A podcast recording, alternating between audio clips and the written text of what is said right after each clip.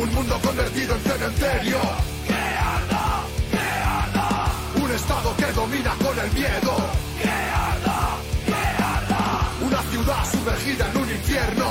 ¡Que! ¡Que! Se haga la luz y que venga un mundo nuevo y un futuro mejor cuando se apagó el fuego.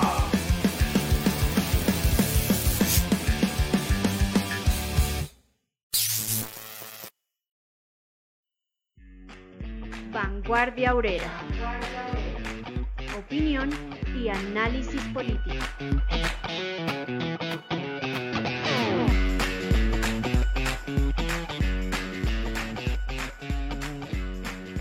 En uno de los libros de Lenin, Lucha Económica, Lucha Política, en uno de esos apartes leemos lo siguiente. Las huelgas infunden siempre tal espanto a los capitalistas porque comienzan a hacer vacilar su dominio. Todas las ruedas se detienen, si así lo quiere su brazo vigoroso, dice sobre la clase obrera una canción de los obreros alemanes. En efecto, las fábricas, las fincas de los terratenientes, las máquinas, los ferrocarriles, etcétera, etcétera, son, por decirlo así, ruedas de un enorme mecanismo, este mecanismo suministra distintos productos, los elabora, los distribuye a donde es menester. Todo este mecanismo lo mueve el obrero, que cultiva la tierra, extrae el mineral, elabora las mercancías en las fábricas, construye casas, talleres y líneas férreas. Cuando los obreros se niegan a trabajar, todo este mecanismo amenaza con paralizarse. Cada huelga recuerda a los capitalistas que los verdaderos dueños no son ellos, sino los obreros que proclaman sus derechos con creciente fuerza. Bienvenidos a esta nueva emisión de Vanguardia Obrera. Hoy, reestructurar el movimiento sindical para responder a la arremetida del capital. Buenas noches, compañero José. Muy buenas noches.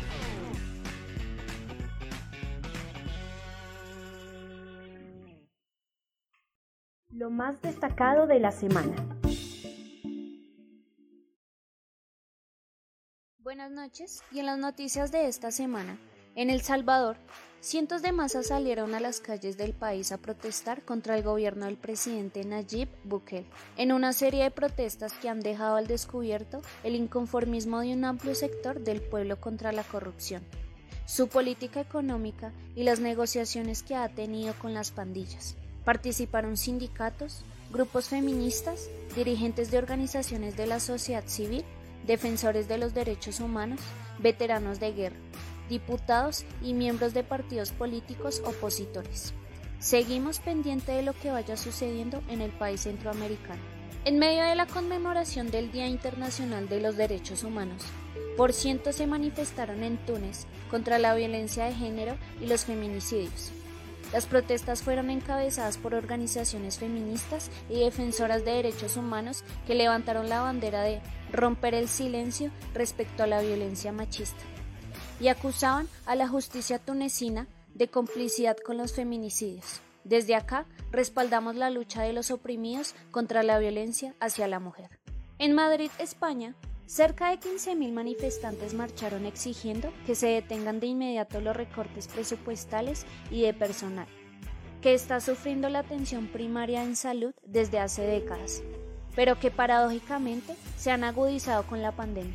La marcha que inició frente al Ministerio de Sanidad y terminó frente al Ministerio de Hacienda fue convocada por más de 110 organizaciones para exigir más recursos para la salud en medio de la pandemia del COVID-19. Los obreros de Encali, la empresa de servicios públicos de Cali, bloquearon por algunas horas un sector de la autopista suroriental como forma de protesta contra Cali Inteligente, la nueva empresa que la alcaldía piensa crear para entregarle a perpetuidad el alumbrado público de la ciudad a un empresario uribista en detrimento del servicio público, aunque el alcalde Jorge Iván Ospina envió a los asesinos del SMAT para desbloquear, la lucha continúa en las calles de la capital vallecaucana. Y en cuanto a las noticias del Estado y sus contradicciones, fue escándalo las declaraciones de Jorge Ballén el dueño del Parque Panaca, en el que Duque va a pasear a sus hijos en el avión presidencial, pues trató de brutos a los electores de Petro y acusándolo de comunista y al comunismo de abusar de la ignorancia del pobre para convertirlo en un bobo útil, empobrecerlo más y llevarlo a una situación más honda de crisis. Además de llamar perezosos a los pobres, este parásito burgués y el régimen mafioso se han propuesto una campaña contra el comunismo, acusando a sus contradictores de comunistas. A pesar de que como Gustavo Petro lo ha negado reiterativamente, la burguesía teme pasos de animal grande, pues efectivamente sus verdaderos enemigos son los auténticos comunistas. Que tiemble, el fantasma del comunismo nuevamente recorre el mundo. Gracias, buenas noches. Lo más destacado de la semana. Además de nuestro Facebook Live de los lunes, encuentre cada episodio semanal de Vanguardia Obrera también en YouTube y en formato podcast en Spotify o anchor.fm. Allí nos pueden seguir para no perderse ni un solo programa. También pueden compartir ese que más les gustó. Más contenido de interés en revolucionobrera.com. El movimiento sindical ha sido tradicionalmente en Colombia la forma principal de organización de la clase obrera. Actualmente atraviesa una grave crisis tanto por su número, el cual ha quedado reducido a su mínima expresión, y por la ideología y la política burguesa que se impuso en su dirección. Mientras tanto, los capitalistas siguen su carrera de descargar la crisis sobre los hombros de los trabajadores, sin que haya una respuesta contundente por parte de la clase obrera debido a su debilidad organizativa. Es urgente reestructurar el movimiento sindical. Bienvenidos a Vanguardia Obrera. Bueno, compañero José, hoy tenemos un tema eh, carnudo porque resulta que eh, nos hemos dado la cita hoy para hablar de la reestructuración del movimiento sindical y cómo es necesario reestructurar ese movimiento sindical para responder a la arremetida del capital, del Estado, de los patronos. Y resulta que como que hoy nos hubieran echado un baldado de agua fría para ese tema que vamos a hablar porque como que se hubiera presentado un milagro eh, en estos primeros días decembrinos y nos eh, anunciaron que se ha presentado un hecho eh, fuera de lo común, por arte de magia, como, como un milagro eh, de esos que uno como que no se espera. Resulta que nos dan la noticia de que se ha llegado a un momento de esos poco probables en los últimos años eh, en torno al salario, a la propuesta del salario mínimo. Eh, lo primero es eh, el anuncio del presidente de decir que muy, que muy amablemente ofrece y propone un aumento, un incremento salarial del 10.07% con la idea de que el salario mínimo llegue a un millón de pesos sin tener en cuenta el subsidio de transporte, es decir, más subsidio de transporte.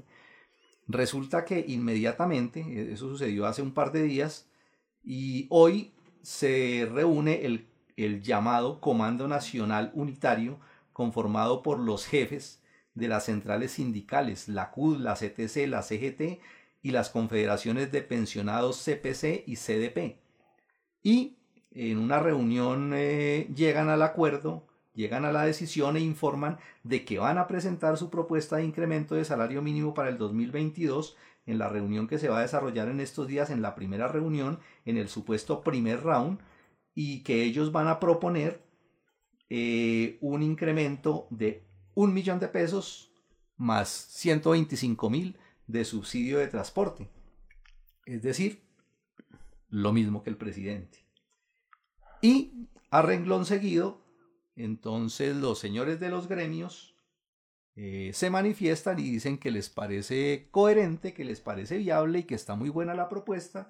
Entonces como que todos están felices y parece que como que la cosa va, va por buen camino según eso.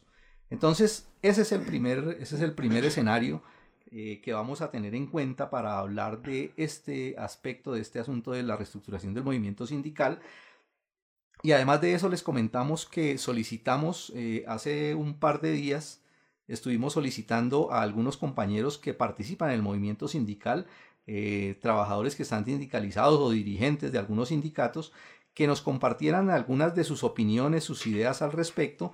Desafortunadamente, en esta ocasión no nos fue tan bien como nos ha ido en otras ocasiones, solamente recibimos dos mensajes, eh, uno de ellos para una invitación de una actividad muy importante que va a haber mañana y otro eh, un comentario de un compañero, de un dirigente sindical, que mm, también lo vamos a, a presentar ahorita como comienzo, como, como introducción al tema del que vamos a hablar porque pues tiene algunas opiniones que nos sirven de pronto para, para ilustrar eh, y poder desarrollar el tema ya, más en concreto. Entonces los invito pues eh, ahorita, eh, primero que todo, a escuchar el compañero que nos hizo llegar su opinión para ya después entrar en materia propiamente. Hola compañeros y compañeras de este espacio. Eh, gracias por la oportunidad. Yo soy presidente de una de las asociaciones sindicales dentro de la empresa Industria Nacional de Gaseosas, como legalmente se conoce, la filial de Coca-Cola FENSA acá en Colombia.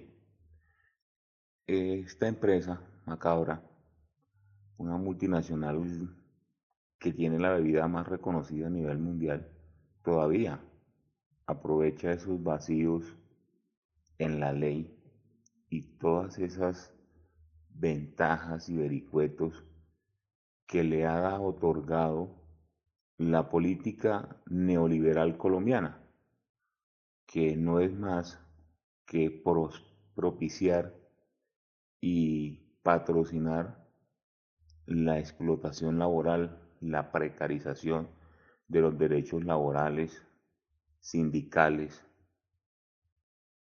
y su política antiobrera. Es una empresa que a través de testaferros, de empresas fachadas, oculta su responsabilidad con los trabajadores que a diario le prestamos sus servicios y que llevamos muchos años haciéndolo todavía o aún así nos consideran terceros. Eh, nosotros nos hemos organizado en grupos, por estrategia grupos pequeños para lograr eh, la mayor protección del, de, los, de los, valga la redundancia, de los grupos, porque crear un sindicato grande, fuerte o mayoritario, como muchos piensan, eh, no tiene más de los mismos directivos que tiene uno pequeño. Entonces nosotros hemos querido formar por estrategia pequeños grupos para que todos logren tener un respaldo de fuero. Eh, nuestra lucha es basada en reclamar el reconocimiento como trabajadores directos de Coca-Cola FENSA o de Industria Nacional de Gaseosa. Nosotros eh, venimos trabajando muchos años prestando nuestros servicios personalmente de manera indefinida, a pesar de que sean con contratos con unas empresas fachada o tercerizadoras, el verdadero beneficiario de nuestro trabajo es Coca-Cola.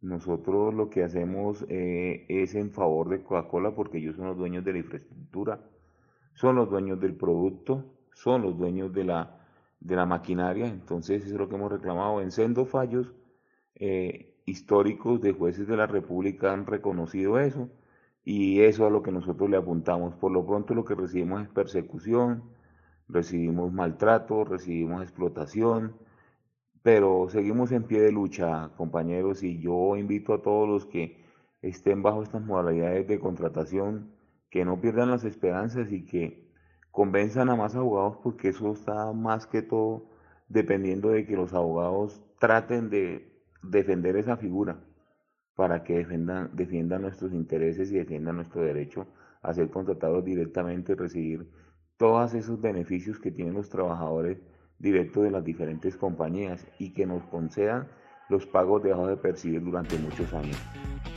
Ánimo compañeros, la lucha sigue. Bueno, vamos a entrar en materia entonces con estas dos eh, introducciones al tema. Eh, el primero que tiene que ver con ese tema de la, de la discusión sobre el salario mínimo y la otra las opiniones del compañero. Mm, yo creo que lo primero que tenemos que eh, hablar es de ponernos de acuerdo en torno a la situación, a lo que caracteriza en estos momentos la situación actual del movimiento sindical.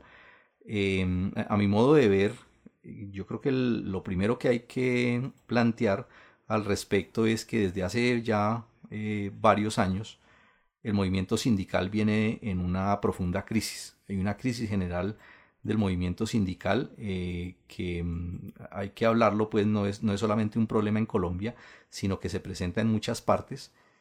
Eh, pero ubicándolo aquí, tenemos que decir que esa crisis general es a ojos vistas pues reconocida por cualquiera, cualquiera pues que eh, conozca algo de la, de la historia y de la experiencia de lo que ha sido el movimiento sindical en Colombia y que es una crisis general que tiene su explicación más de fondo, bueno, que, que se expresa, una de las formas más evidentes en que se expresa es la disminución, es la cantidad donde ah, se han presentado muchas cifras, pero que siempre se habla eh, más o menos de que hay un, un 5 o un 4% de trabajadores sindicalizados frente al resto pues que está ausente de organización sindical. Em, pero yo creo que el primer aspecto que nosotros debemos eh, poner de presente es por qué se presenta una, una, crisis general del movimiento sindical. El movimiento sindical es, eh, eh, hace parte de, de las formas de organización del movimiento obrero y ella está determinada por la dirección que influya en sus organizaciones políticas. Y existe una evidente ausencia de una dirección revolucionaria en el movimiento sindical, es decir, la ausencia de un partido político revolucionario que pueda garantizar eh, una unión de una línea política eh, de clase eh, en el movimiento sindical está casi que ausente. No podemos decir que al 0% porque pues es, una lucha pues de todas formas que tiene sus contradicciones y hay muchos, eh, eh, hay revolucionarios que están vinculados en el movimiento sindical y que luchan también por llevar una, una dirección eh, política. pero el hecho real, evidente, es que la ausencia del partido político de la clase obrera es el aspecto, creo yo, más importante para esa, para esa crisis general, porque, ¿qué pasa cuando hay esa ausencia? Pues que se impone lo opuesto. Y lo que se ha impuesto desde hace varios años acá es una dirección burguesa con el predominio de partidos burgueses y pequeño burgueses en la dirección del movimiento sindical. ¿sí? Eh, partidos burgueses que hacen que, que exista incluso algo que en otras épocas eh, debía verse como algo absurdo eh, y es el que existan organizaciones sindicales que se declaran a sí mismas abiertamente patronales, es decir, organizaciones que declaran eh, sin tapujos, sin rodeos, sin ponerse colorados, que son organizaciones de los trabajadores, pero para estar al servicio de las empresas, para llegar a acuerdos con las empresas, para fortalecer el trabajo con las empresas, es decir, abiertamente patronales. Y están los otros, pues, los falsos, los falsos antipatronales que con discursos, pues, eh, de izquierda, eh, predomina sobre todo su actuación en torno a la política de concertación y, conciliación de clases, que es la otra manifestación en torno al, a la gran mayoría del movimiento sindical en Colombia, que se impuso esa política, la política de conciliación y concertación de clases, que adicional va de la mano con que está carcomido por la politiquería. Es decir, son organizaciones que eh, precisamente por estar dirigidas mayoritariamente por partidos burgueses y de la pequeña burguesía, pues los utilizan simplemente como tribunas eh, para sus campañas politiqueras y eso se, se hace evidente eh, precisamente en épocas preelectorales y en, y en campañas donde la politiquería es terrible e incluso hay organizaciones sindicales que se toman incluso el atrevimiento de declararse como sindicatos respaldo a políticos particulares en una cosa completamente absurda y salida pues de todo de, toda magnitud de lo que son las organizaciones sindicales que deben mantener su independencia y caracterizarse por la defensa de los intereses de los trabajadores sin vincularse con ese tipo de partidos. Eh, mencionaba ahora la otra, la disminución en cantidad y eh, la otra, la ausencia de organización de obreros revolucionarios, eh, que es otra de las formas en que se presenta la política, una política revolucionaria al interior de, los, de las organizaciones sindicales, es cuando se manifiesta que dentro de esas organizaciones, de, las organizaciones obreras, incluso que ellas mismas promueven, eh, la organización de obreros revolucionarios que se juntan pues los obreros revolucionarios eh, para eh, luchar por la dirección política de los sindicatos y hay una ausencia pues grande enorme pues de, de esa organización política de los obreros revolucionarios por otra parte hay un desprecio el, el, otro, el otro factor que, que actúa de, una, de, de manera negativa es el desprecio que hay en gran parte de, los revolucionarios por el trabajo sindical.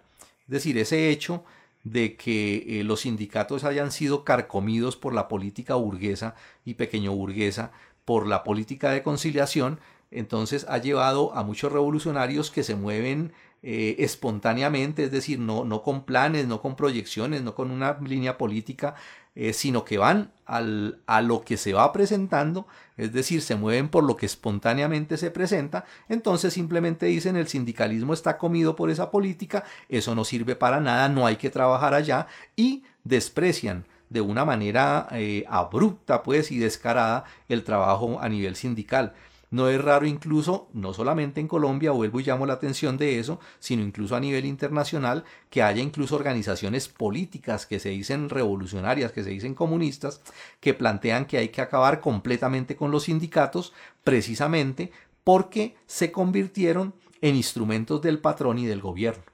Es decir, es un culto pues al espontaneísmo terrible y eso hace que efectivamente desprecien el trabajo allá y obviamente cuando se desprecia el trabajo allá se abandona el trabajo en, los sindicatos. Cuando los revolucionarios abandonan eso, pues le abren el camino y le, le, ponen todo en bandeja para las, para las otras líneas políticas que aprovechan eso. ¿sí?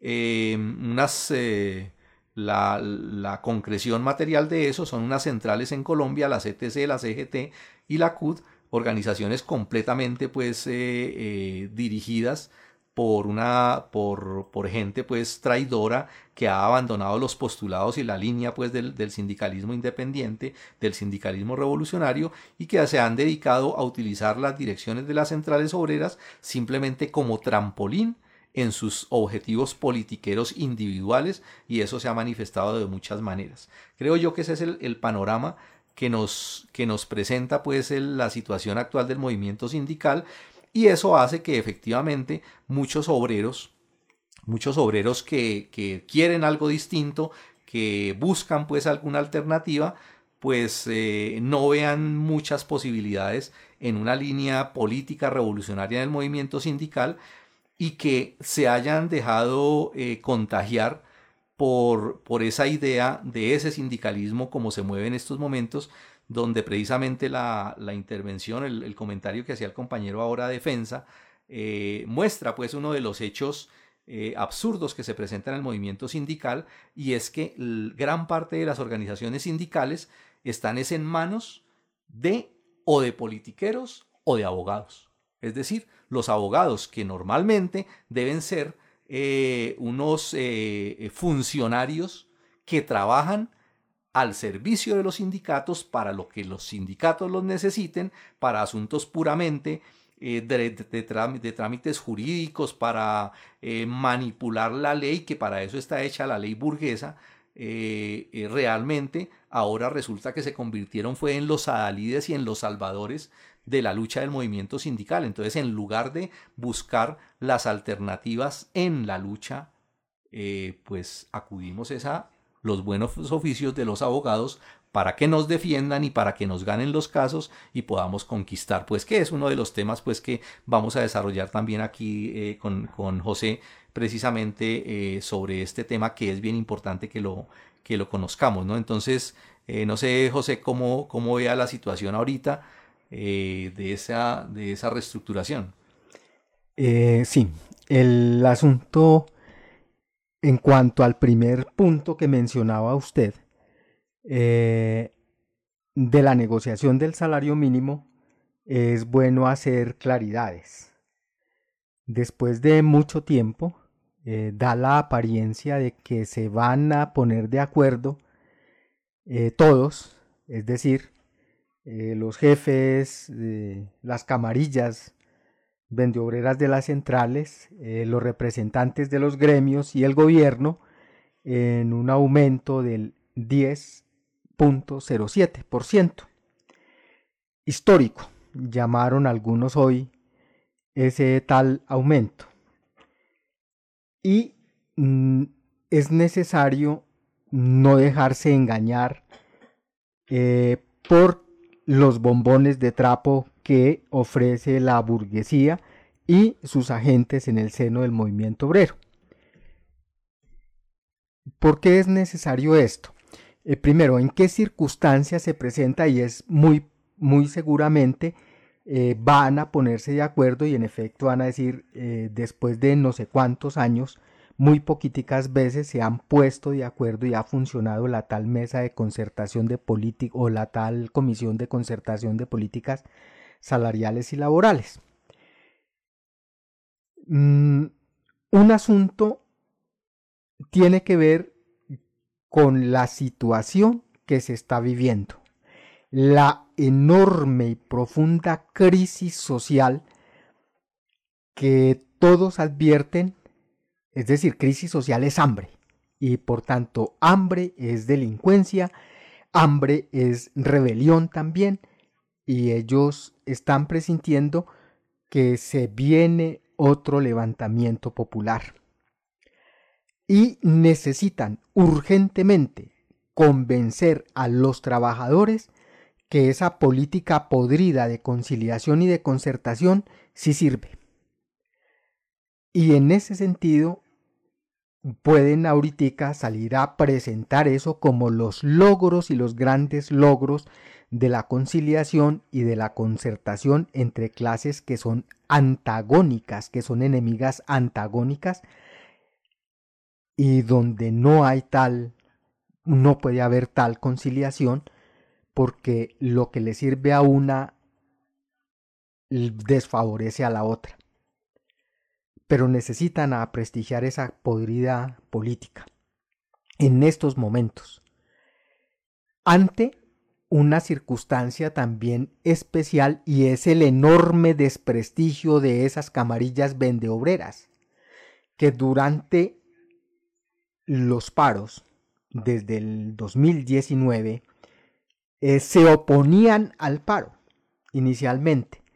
Por la presión de las bases se vieron obligadas a aceptar que había paro, pero dijeron que no se comprometían con un paro indefinido y que era un paro de un día apenas.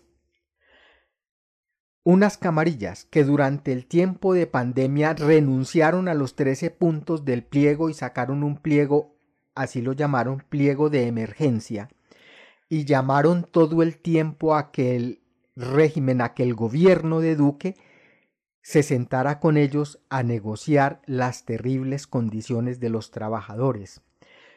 Y nuevamente se ven obligados a llamar a un paro que pensaban convertir en una jornadita de protesta el 28 cuando estalla el movimiento popular y de ahí para allá viene su gran desprestigio, no solamente frente a la juventud que se levantó, sino frente a la misma base obrera. Entonces, a la burguesía y al régimen le conviene a prestigiar esa vaca muerta que se llama Comité Nacional de Paro y que los obreros revolucionarios llaman el tal Comité Nacional de No Paro. Dos hechos. en el terreno político, pero en el, desde el punto de vista económico es un bombón de trapo frente a las condiciones que existen, donde, según el propio Dane, la canasta básica está por encima de los 3 millones 500 mil pesos. Y conceder un millón es únicamente una migaja. Es nada, absolutamente nada, respecto a las multimillonarias ganancias, sobre todo de los grandes capitalistas, sobre todo del capital parásito financiero, que se ha tapado durante todo este tiempo.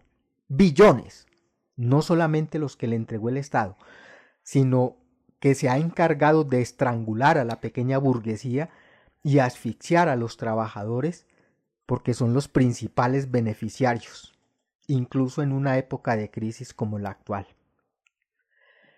Es nada lo que están, el tal millón de pesos que todos se, alegran y que llaman de histórico, es nada y mucho menos frente al alza tan terrible de los precios de los principales productos de la canasta familiar.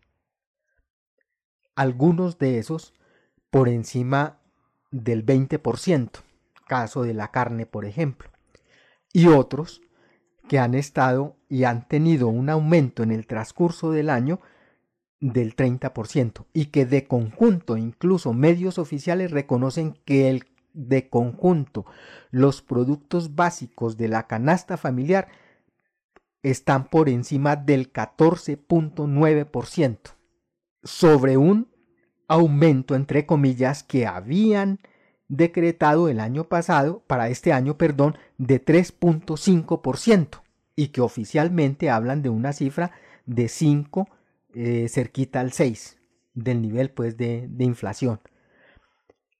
Engaños. Entonces tiene ese otro asunto que los obreros deben tener en cuenta para su actuación inmediata. Y me estaba refiriendo a la actuación mm, del movimiento sindical en el paro nacional indefinido y sobre todo en el levantamiento popular porque hay que hacer diferenciaciones que son muy importantes tenerlas en cuenta. Uno, el de las camarillas, de los jefes vendioreros a las que ya me referí. Embolatar, llamando a negociar todo el tiempo, en oponerse al paro de verdad, en manifestarse explícitamente en contra de los bloqueos que eran los que garantizaban el paro de verdad e incluso de unirse a los reaccionarios llamando vándalos a los manifestantes, llegando al colmo de señalar y de entregar a los jóvenes como lo hicieron los señores de la CGT en Antioquia. Agentes de la burguesía en el seno del movimiento obrero, reaccionarios, enemigos de los trabajadores también. Pero por parte de las bases sucedió otra cosa de distintas formas. Las bases sindicalizadas y en general los trabajadores apoyaron y manifestaron su respaldo al paro y al levantamiento popular. Las primeras líneas, las ollas comunitarias, los bloqueos no se hubieran podido sostener sin el apoyo de las bases obreras y, de los trabajadores en su conjunto y de los obreros en su conjunto. Algunos sindicatos abiertamente actuaron como sindicatos muy poquitos y contados, entre ellos algunos del magisterio, sobre todo en los primeros días, y algunos por la presión de la comunidad, como en Barranca Bermeja, que obligaron a la uso a declarar el paro. De conjunto, la actuación del movimiento sindical en el levantamiento del 28 de abril no fue, no tuvo un peso grande, no solamente porque las direcciones de las centrales sindicales se dedicaron únicamente a convocar manifestaciones de cuando en cuando en la tal agenda que hizo el CNP, de meras manifestaciones pacíficas sobre todo, mm, pidiendo refuerzos de la policía, cuidado con, con los vándalos y cuidado con que eso se le saliera de madre sirviéndole al régimen. Pero, indudablemente, quedó para el movimiento la importancia que tiene incluso los trabajadores y los sindicatos y los activistas sindicales que participaron directamente en el paro, eh, como se vio en Cali, ayudando, eh, contribuyendo, pues llevando los suministros, eh, facilitando los vehículos para el transporte de los mismos suministros, la recolección de los distintos aspectos pues que necesitaba la lucha y que se hizo en coordinación con los activistas del movimiento sindical. Pero que otra cosa hubiera sido si el movimiento sindical como movimiento sindical se propone parar y parar efectivamente la producción y se hubiera hecho lo que anunciaba Lenin hace más de un siglo. La burguesía lo sabe. Nada se mueve en el mundo sin el brazo poderoso del obrero. Y eso la hace temblar, porque le hace saber que a la final el mundo se mueve y se tiene que mover como digan los trabajadores, como diga la gente que mueve el mundo, que son los obreros y los campesinos. Además de nuestro Facebook Live de los lunes, encuentre cada episodio semanal de Vanguardia Obrera también en YouTube y en formato podcast en Spotify o anchor.fm. Allí nos pueden seguir para no perderse ni un solo programa. También pueden compartir ese que más les gustó. Más contenido de interés en revolucionobrera.com.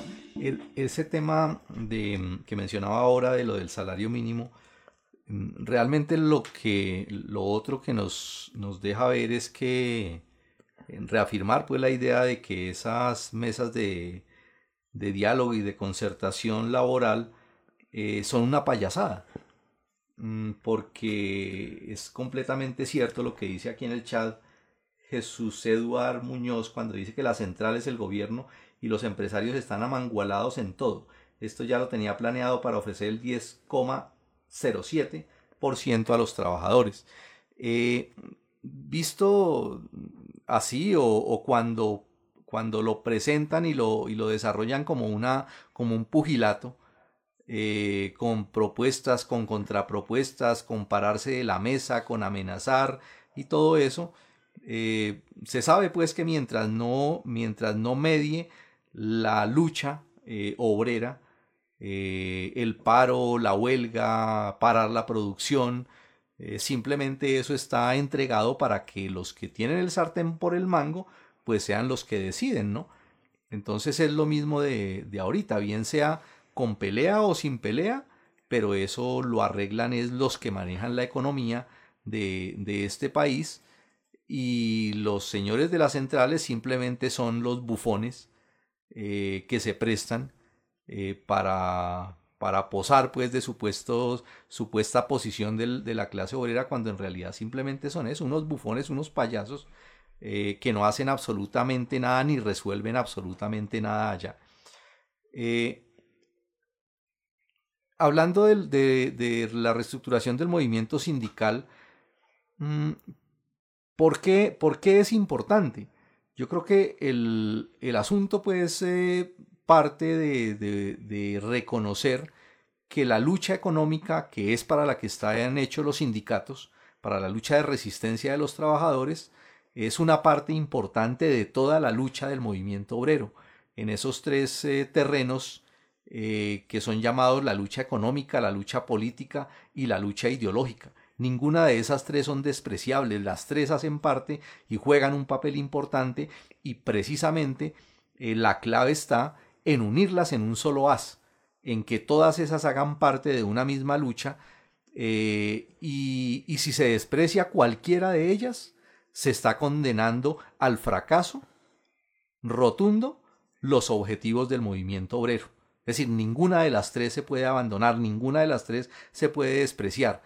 Mm, y cualquiera que reconozca el papel de la clase obrera en, en, en el proceso actual de la lucha de clases, eh, no puede despreciar que los sindicatos, la, lucha de resistencia y en esa forma de organización que son los sindicatos, es la forma de organización más amplia que tiene la clase obrera, que tienen los trabajadores y por lo tanto hay que empujarla, hay que promoverla y se necesita una correcta dirección que multiplique su capacidad de lucha y movilización eh, y además de eso porque es uno de los mejores canales, de las mejores vías para unir el socialismo con el movimiento obrero, porque la lucha, la lucha sindical tiene que convertirse también en escuela de socialismo para los trabajadores. En ese sentido, creo yo también que, a propósito pues, del, comentario del, del, compañero de Coca-Cola, que eh, tenemos pues que agradecerle mucho pues por, por, por ese mensaje, eh, decirle que está bien, hay que luchar y hay que unir y hay que organizar a los trabajadores, eh, pero hay que tratar de unirlos eh, sin atomizarlos.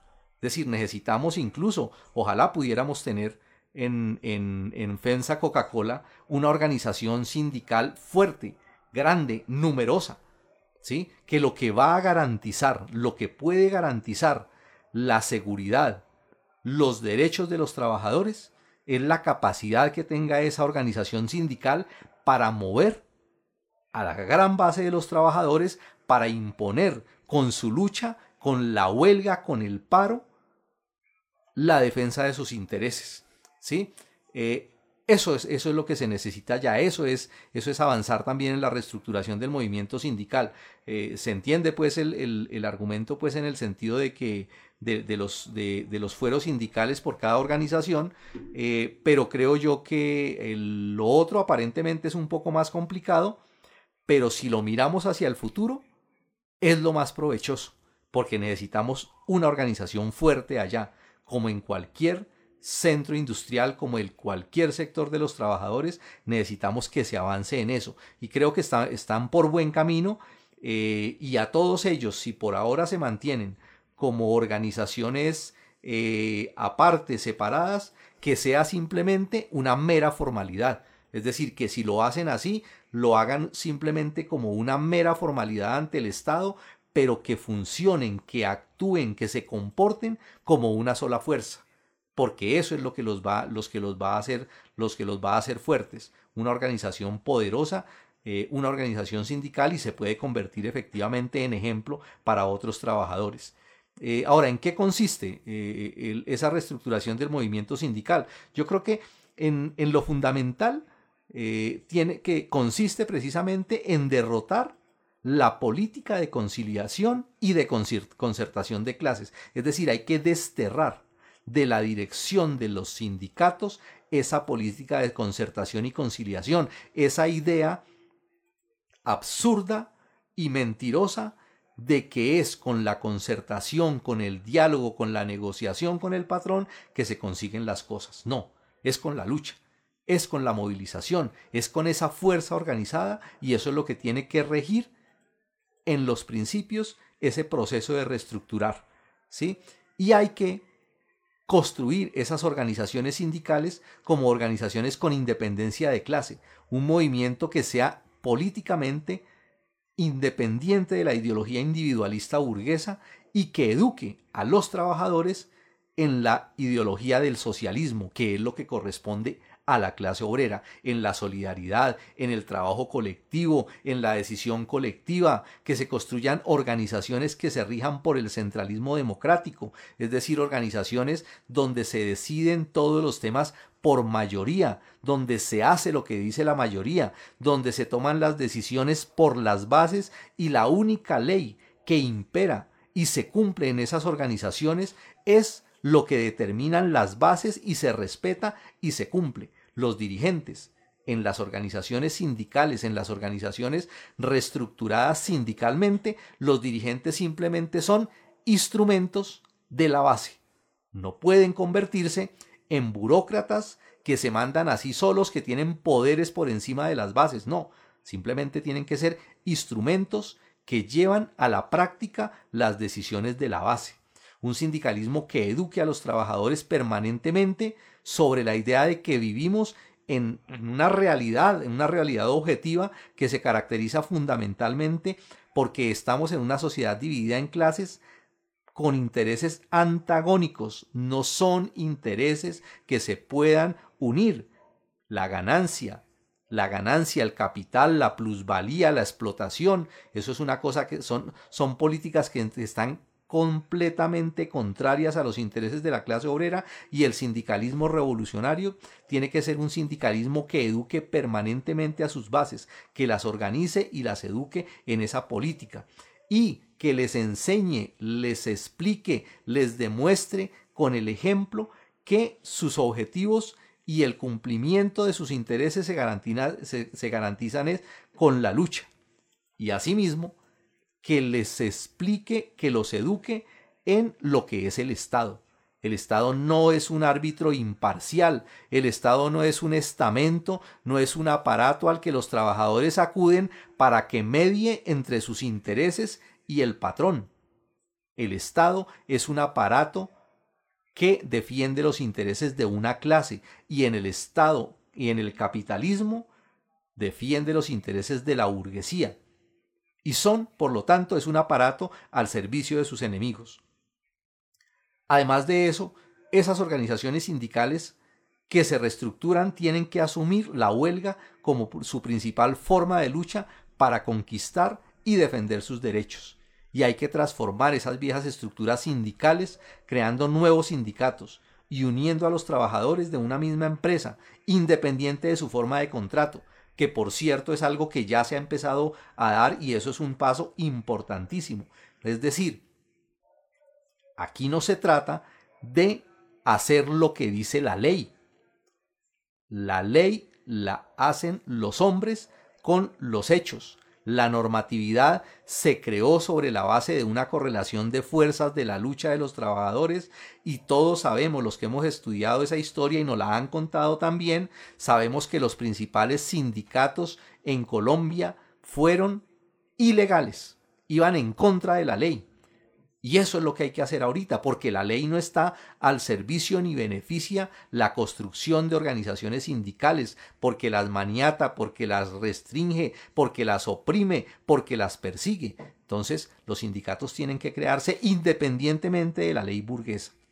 Y hay que crear ya rápido fuertes federaciones independientes y trabajar por una central sindical revolucionaria. Hay que afiliar a todos los obreros directos, a los indirectos, a los tercerizados, afiliarse en masa a las organizaciones políticas independientemente de su forma de contratación. Reestructurar el movimiento sindical es eso. Y eso no da espera. Eso hay que trabajarlo y trabajarlo ya. En esa misma línea, esa política de la reestructuración del movimiento sindical es una necesidad. Eso no es un invento de los comunistas. Tiene como su base, como lo explican pues los compañeros que más eh, defienden públicamente este asunto, la unidad consciente por la base y al calor de la lucha. Unidad consciente que es, decía Ricardo, es la conciencia que debe existir en todos los obreros que sus intereses no son conciliables con los de los capitalistas, que entre obreros y capitalistas no puede haber paz, no puede haber conciliación y que por tanto las reivindicaciones obreras, como lo enseña la historia de nuestro movimiento, se han conquistado con la lucha.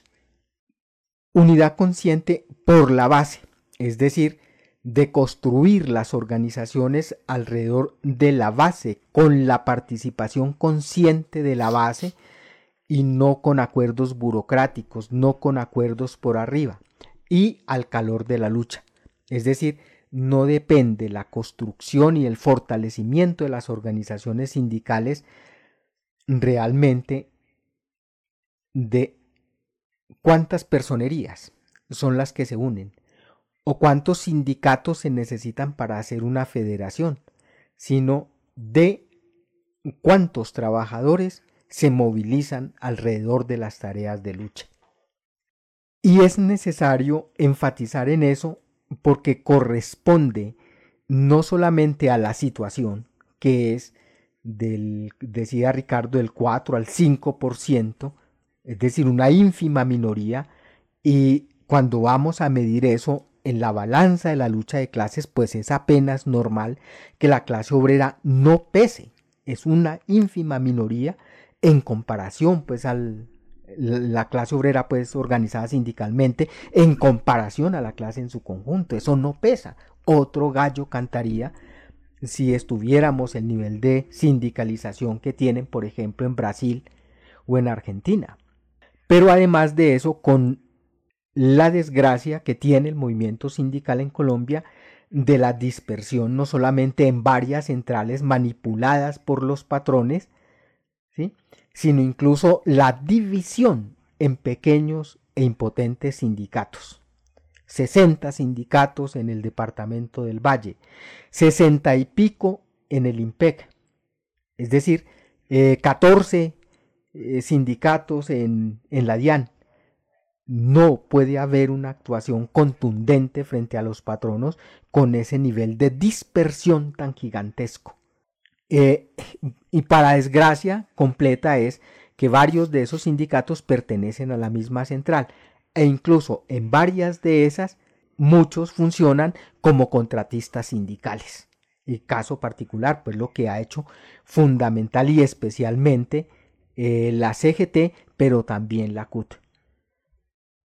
Es decir, convertirse en patronos, en ayudarle a la burguesía a dividir y convertirse en patronos para amancebar y para que se lucren los burócratas sindicales.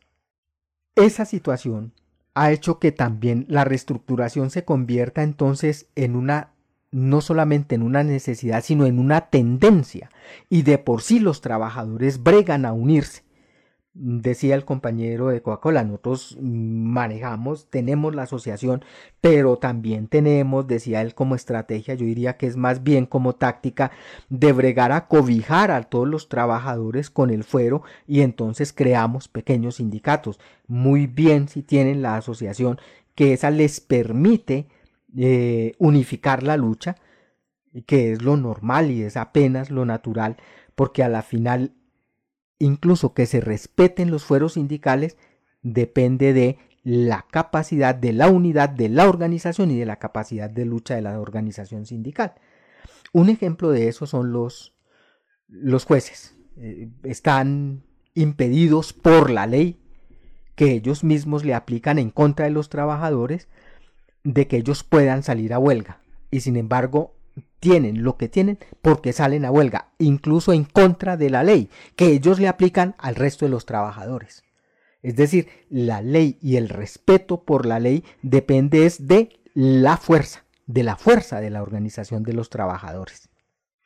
En ese sentido, entonces la necesidad de crear nuevos sindicatos eh, es un hecho y los obreros los están haciendo porque deben, de, crecer las organizaciones sindicales y entonces se necesita crear, pero además de eso, sobre todo, fortalecer los existentes y privilegiar la construcción y el fortalecimiento de las organizaciones sindicales con los obreros en peores condiciones de contratación y de trabajo una cosita que creo yo, ya que está hablando de eso, que creo yo vale la pena decir alguna palabrita.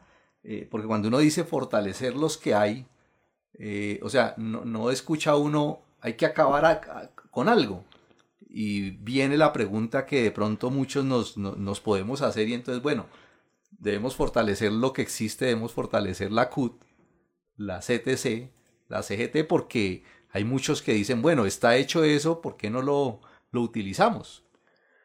Ah, no. Eh, una cosa son los sindicatos y sobre todo hay que referirse y tenemos que referirnos a que hay que fortalecer sobre todo la construcción en las fábricas y en las empresas. No tanto pues en el sentido de fortalecer una que otra central, porque esos cascarones están casados directamente con el Estado y son inservibles y se ha demostrado durante todo este tiempo, por más de tres décadas, que son inservibles incluso para la lucha de resistencia de los trabajadores. porque ah, una acotación ahí, porque es que incluso hay muchos, varios, varios sectores revolucionarios y partidos incluso que están metidos pues de cabezas peleándose la dirección de la CUT, caso de los troscos, por ejemplo. Ah, sí, que creen que se puede, simplemente que es un problema de la dirección en la central y no se dan cuenta de que eso es un cascarón que no lo van a soltar ni los liberales, ni los, ni los liberales, ni los conservadores, ni siquiera los uribistas se han salido de la CUT porque les sirve, claro, no solamente por los millones que manejan, sino que eso está directamente casada con el Estado y hace parte del Estado. Incluso las elecciones son, así como las elecciones burguesas, igual controladas por la registraduría. Entonces, es otro asunto. Estamos hablando de otra cosa. Es, es, la organización pues, de los sindicatos desde la base, fortalecer y sobre todo fortalecer y crearlos con los obreros peor pagados y en peores condiciones, es decir, los compañeros que llaman tercerizados, que son en estos momentos la inmensa mayoría de los trabajadores. ¿sí? Y hay que construir ya las federaciones regionales, pensando desde ya en una nueva central sindical, es decir, en una organización sindical nacional de las masas obreras. Las que hay no existen y no es posible reestructurarlas como plantean algunos ingenuos. De hecho, existen ya en algunas ciudades coordinadoras, comités de solidaridad, comités pro federación, e incluso los obreros por su propia iniciativa han creado nuevas federaciones que no duran mucho, son muy inestables, pero manifiestan esa tendencia y esa necesidad de crear federaciones y de crear nuevos instrumentos para desarrollar la lucha sindical. Son esas coordinadoras, comités, comités pro federación, básicamente ahorita están compuestos por dirigentes y activistas que tratan de coordinar tareas de lucha ante la ausencia de la dirección de las tales centrales. Es decir, de hecho, se han convertido en una especie de dirección, así los compañeros no sean conscientes de lo que están haciendo, pero en los hechos están bregando a actuar como la dirección en cada una de sus regiones. Que, es, que es, creo yo, al, final de cuentas, una... En el fondo es vacilación. Es vacilación y muy en el fondo, si uno se pone a escarbar por allá, creo que se encuentra eh, esa, esa idea por allá y esa esperanza de que esos cascarones van a servir vayan a servir. Entonces dicen, nosotros estamos aquí trabajando y entonces estamos trabajando aquí tratando de demostrar y vamos incluso a las reuniones con los jefes de las centrales porque la mayoría o una buena parte de ellos se la pasan también reunidos allá. Y entonces les dan clavo aquí, pero van y los buscan y tratan de que se pongan al frente del paro, de que se pongan al frente de la huelga, de que convoquen la movilización, es decir, siguen esperanzados en que esos cascarones si van a servir. Y si uno va más al fondo, se encuentra con que muchos de ellos también tienen más o menos la misma concepción frente al Estado. Es decir, por eso se prestan para la politiquería, ¿no? ¿Cierto? Porque al final dicen, no, pues sí, lo que pasa es que el Estado depende de quién lo dirija. Entonces se meten en campañas politiqueras y entonces también por eso le dan duro al, al gobierno, pero también dicen, vamos a votar con un, con un, voto, un voto crítico, por ejemplo, como, como están diciendo los troscos ahora. Vamos con el voto crítico, eh, pero también vamos a darles duro. Entonces, eh, realmente hay vacilación de mucha gente de esa. No quiero, quiero leer aquí antes de, que continúe algunos comentarios que creo que me parecen importantes. Eh, lo primero es uno de Adela que nos, nos comenta que leyó por ahí en, una nota reciente, dice, según Biden, los sindicatos construyeron la clase media en su país y por ello su supuesto respaldo a los sindicatos y las convenciones colectivas. A esto, Jorge Iván Díez de la CGT responde, así lo dijo en Estados Unidos, pero en, en general, en el mundo los sindicatos somos constructores de clase media. Eso lo dice pues el señor de la CGT. Un comentario que es apenas botón de muestra de la defecio de sindicalismo que promueven los burócratas de las centrales. Los sindicatos son organizaciones para la lucha de resistencia, para defender los intereses de los trabajadores, no para que unos pocos pisoteen y vendan a otros. Eh, Jesús nos dice la huelga es el arma poderosa que tenemos los trabajadores para decidir sus reivindicaciones. María Antonia hace un comentario a propósito de lo que hablábamos ahora, dice, pero eso de crear muchos sindicatos con el objetivo de que muchos más tengan fuero es al final muestra de la idea de que la fuerza no la da la unidad de los trabajadores en un sindicato único, sino que la única fuerza con la que cuentan los trabajadores es la ley y la protección que da el fuero. A propósito, después de lo que estaba hablando precisamente ahorita José, eh, de la relación que tiene que manejarse eso. Álvaro nos dice que crece la indignación del común de la gente en las calles por la falsa negociación del salario mínimo, mientras las centrales están metidas de cabeza en la farsa de negociación de la rebaja del salario. John Puello nos dice, lo que se debe reestructurar son los métodos y la dirección ideológica de los sindicatos desde la base, no reestructurar las direcciones de los sindicatos y de las centrales porque así no funciona. Entiendo eso. ¿Estoy bien? pregunta.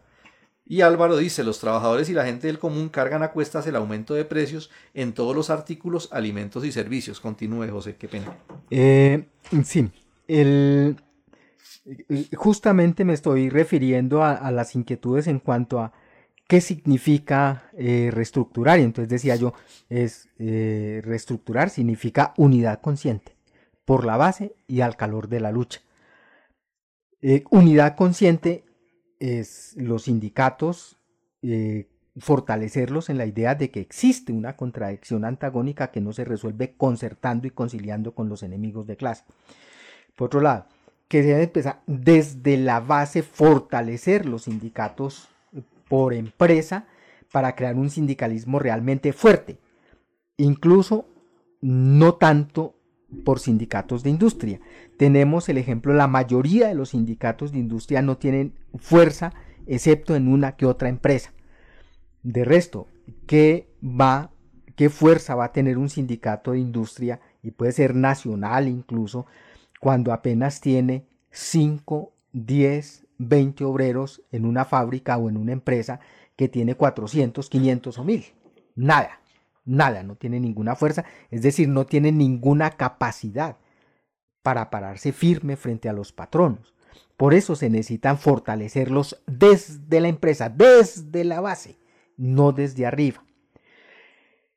Eh, me refería a la necesidad de construir desde ya las federaciones regionales, es decir, eh, no se necesitan, eh, es decir, la formalidad dice 25 sindicatos para ser una federación. No, quien dijo? Existen ya como una necesidad coordinadoras, comités de solidaridad, comités pro federación. Incluso frente a las vacilaciones que tienen unos revolucionarios que están metidos ahí y que creen ilusamente que van a que puede reestructurarse la CUT, especialmente la CUT, que porque la llaman la unitaria, cuando incluso los comités de solidaridad fueron creados por iniciativa de los trabajadores, de los sindicatos, de activistas, de los trabajadores sindicalizados de la CUT y fueron expulsados. Caso pues del del Valle, caso del de liquidaron en Antioquia. Es decir, una, una pregunta ahí. ¿Podríamos decir que ya se puede construir federaciones?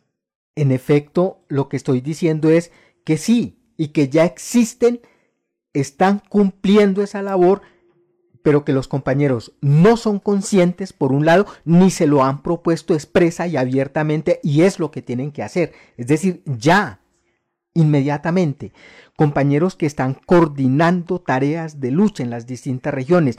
No, actúen conscientemente como comités de federación, es decir, propónganse dirigir la lucha, no importa cuántos sindicatos tengan. Formalicen lo que, formalicen lo que ya están haciendo. Eso. Sean conscientes de lo que ya están haciendo y propónganselo dirigir a los trabajadores en esa lucha de resistencia conscientemente. En eso consiste actuar como federaciones sindicales independientes. Y que es la única forma de convertirse en, en en punto pues de atracción. Y transformar eso en una organización de masas a nivel regional y atraer a todos esos sindicatos que están inquietos, que odian esas, que se están separando, que se están independizando, saliéndose de esas centrales vendiobreras, de las direcciones de esas vendiobreras, que se han separado de ahí. Y tenemos casos que son bastantes en todas las regiones Que no, nos salimos, no nos sirven, pero no hay una cosa nueva y esa la tienen que construir los compañeros que están de acuerdo con la reestructuración del movimiento sindical, con la necesidad de la unidad consciente de los trabajadores, con la necesidad del sindicalismo independiente y clasista de verdad. Es decir, toca pasar de la coordinación y convertirse ya mismo y conscientemente en la dirección de la lucha de resistencia en las regiones, constituyéndose en federaciones como parte de una nueva central, es decir, con la necesidad desde ya mismo de coordinarse para tareas de orden nacional. ¿Es posible hacerlo? Sí. Claro. Es posible hacerlo. No preocuparse tanto ahorita por la cantidad, por el bulto, incluso porque figuren 10, 20, 30 o 40 organizaciones como sindicatos. No, puede que sea uno nomás, puede que sean dos, no importa. Pero si empiezan a actuar ya como federaciones, con toda seguridad, en poco tiempo, eso va a crecer. Se van a agrandar efectivamente. ¿Sí? Y, la otra, ¿no? A los sindicatos que están, que están eh, ya trabajando con eso y a los revolucionarios y a, los, a, la gente pues de avanzada que está en esas organizaciones sindicales, que luchen desde ya por los métodos que tienen que imponerse o que conquistarse pues con la política correcta en los sindicatos. El centralismo democrático, por ejemplo, con los métodos pues, de, y dirección de los, de los que se mencionan ahí en, los comentarios, es decir, actuar y una de las cosas importantes, por ejemplo, las decisiones por asamblea. Es decir, cuando, cuando un sindicato adopta como método las asambleas, reunir a los trabajadores, juntarlos, a que debatan, a que discutan, a que participen, eso fortalece de una manera cualitativamente superior, es un salto cualitativo en las organizaciones sindicales porque vincula las bases a la política de la organización. Claro. Incluso en las actuales condiciones y pensando en lo que se viene, no puede estar aislada la lucha esa de resistencia contra los patrones de la lucha general del pueblo colombiano, es decir, del próximo levantamiento que se avecina. Y en ese sentido, incluso más allá de la organización sindical y de las asambleas sindicales, deberían de proponerse las asambleas por empresa, las asambleas por fábrica, independientemente de cuántas organizaciones sindicales haya. Porque se necesita la unidad de los obreros para la lucha. En ese sentido de las tareas que tienen y que hay que hacer en el movimiento sindical, los dirigentes y activistas y obreros revolucionarios tienen una gran responsabilidad de ponerse al frente no solamente de la construcción de las federaciones independientes como parte de la nueva central reestructurada en la independencia de clase, sino como dirigentes de lo que va de los próximos levantamientos populares.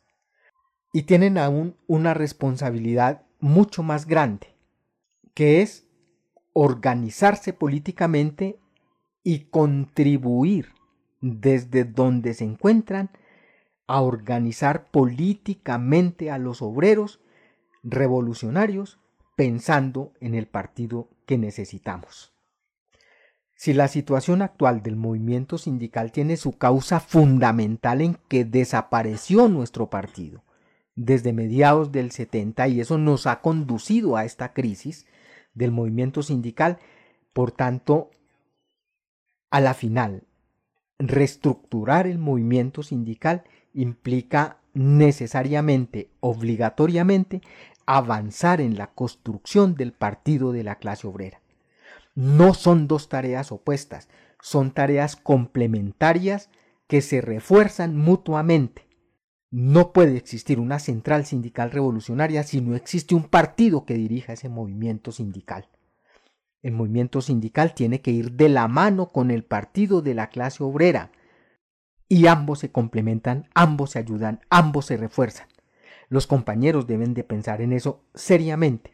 Incluso gran parte de la situación actual de los compañeros que están bregando a reestructurar los sindicatos, de la debilidad que tienen las organizaciones que se están empezando a reestructurar, está en la debilidad en que se encuentra la organización política de los obreros de avanzada, es decir, de los grupos de activistas, de los compañeros que tienen que organizarse por encima de la organización sindical aparte, incluso clandestinamente, para acortar los planes, para ayudar a elevar la conciencia de sus compañeros, para hacer el comité de base, para hacer los comités de activistas, para hacer eh, los órganos de expresión y atraer a las familias a la lucha también, para destacar a las mujeres, es decir, para hacer que todo el sindicato, para convertirse realmente en el motor de la lucha de resistencia y de la lucha revolucionaria de los obreros. Deben reflexionar sinceramente en este asunto. Y en eso consiste, creo yo, una parte del llamado que todo este tiempo ha hecho Revolución Obrera a organizarse en la Unión Obrera Comunista.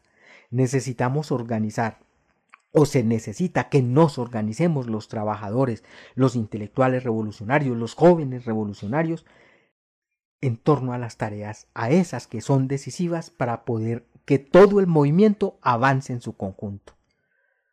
Claro que sí, y finalmente ya eh, para, para, ir cerrando el tema aquí lo que, lo que comenta John Puello de lo de, la aristocracia obrera y lo de que el hecho de que algunos revolucionarios desprecien el trabajo en el movimiento sindical, eh, ya de eso hablábamos ya, ya antes en, en, otro tema que estábamos desarrollando y es porque efectivamente hay algunos que desprecian eso desconociendo que, el, que la lucha de resistencia del movimiento sindical es parte de, la, de una sola lucha general del movimiento obrero que es la lucha económica, la lucha política y, la lucha ideológica.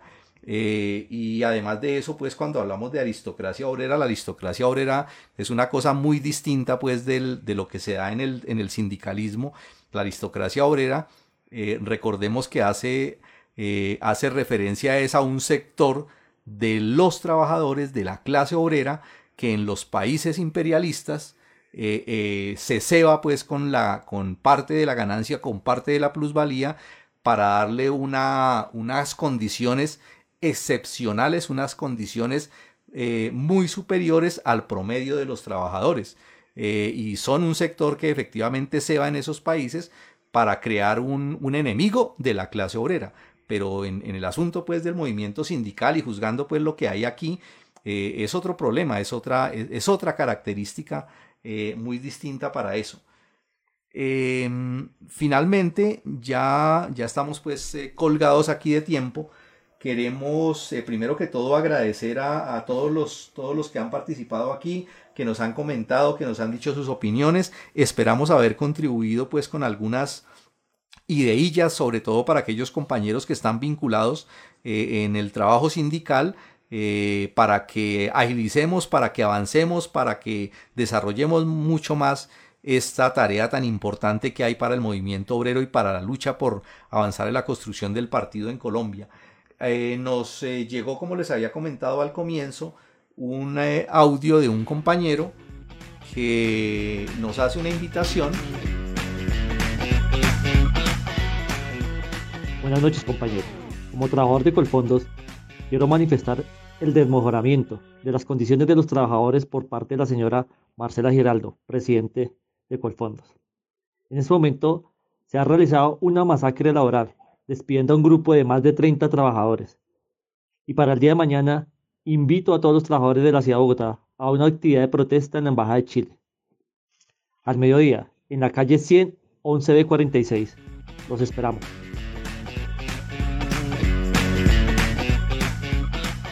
Bueno, esperamos entonces que todos los que puedan asistir a esta invitación que hace el compañero de Colfondos participen, que apoyemos pues esta, esta actividad en la ciudad de Bogotá y ojalá pues al compañero si nos está escuchando que nos envíe un reporte al periódico Revolución Obrera, eh, que nos comente, que haga pues la corresponsalía correspondiente para darle difusión. Eh, por ahí María Antonia nos, nos pregunta qué es la Unión Obrera Comunista. Bueno, eh, no, nos podemos extender ahorita mucho en, eso, pero eh, brevemente queremos decirle que la Unión Obrera Comunista es una organización política eh, que se propone la construcción de un partido político revolucionario en Colombia como parte del trabajo de los comunistas a nivel internacional, que estamos luchando por construir a una nueva internacional comunista. Eh, nos eh, guiamos por la ciencia del marxismo, que hoy es el marxismo-leninismo-maoísmo, tenemos una propuesta, una propuesta para construir el partido, una propuesta de programa, una línea política y estamos invitando pues a todos los obreros conscientes, a los intelectuales revolucionarios, a que estudien esa propuesta, a que se organicen alrededor de ella, a que la discutan, a que la difundan y a la compañera la invitamos, claro que sí, a que visite pues el portal de, de Revolución Obrera, www.revolucionobrera.com y allí puede encontrar toda la información sobre lo que es esta organización, su historia y todo el recorrido que ha hecho a través de estos años. Muchas gracias a ustedes por habernos acompañado. Eh, queremos recomendarles eh, finalmente tres materiales. Uno, la resolución de la Unión Obrera Comunista sobre la reestructuración del movimiento sindical. Un folleto sobre la reestructuración del movimiento sindical y muy especialmente que vayan a las páginas de los compañeros que dirigen la Escuela Sindical María Cano. Escuela Sindical María Cano, allí especialmente los remitimos para que conozcan lo que ellos eh, tienen como plataforma de lucha del movimiento sindical. Los esperamos en un próximo programa. Muchas gracias José por su participación. Bueno, muchas gracias. Muy buenas noches a todos. Bueno, hasta una próxima oportunidad. Además de nuestro Facebook Live de los lunes, encuentre cada episodio semanal de Vanguardia Obrera también en YouTube y en formato podcast en Spotify o anchor.fm. Allí nos pueden seguir para no perderse ni un solo programa. También pueden compartir ese que más les gustó. Más contenido de interés en revolucionobrera.com. Vanguardia Obrera. Opinión y análisis político.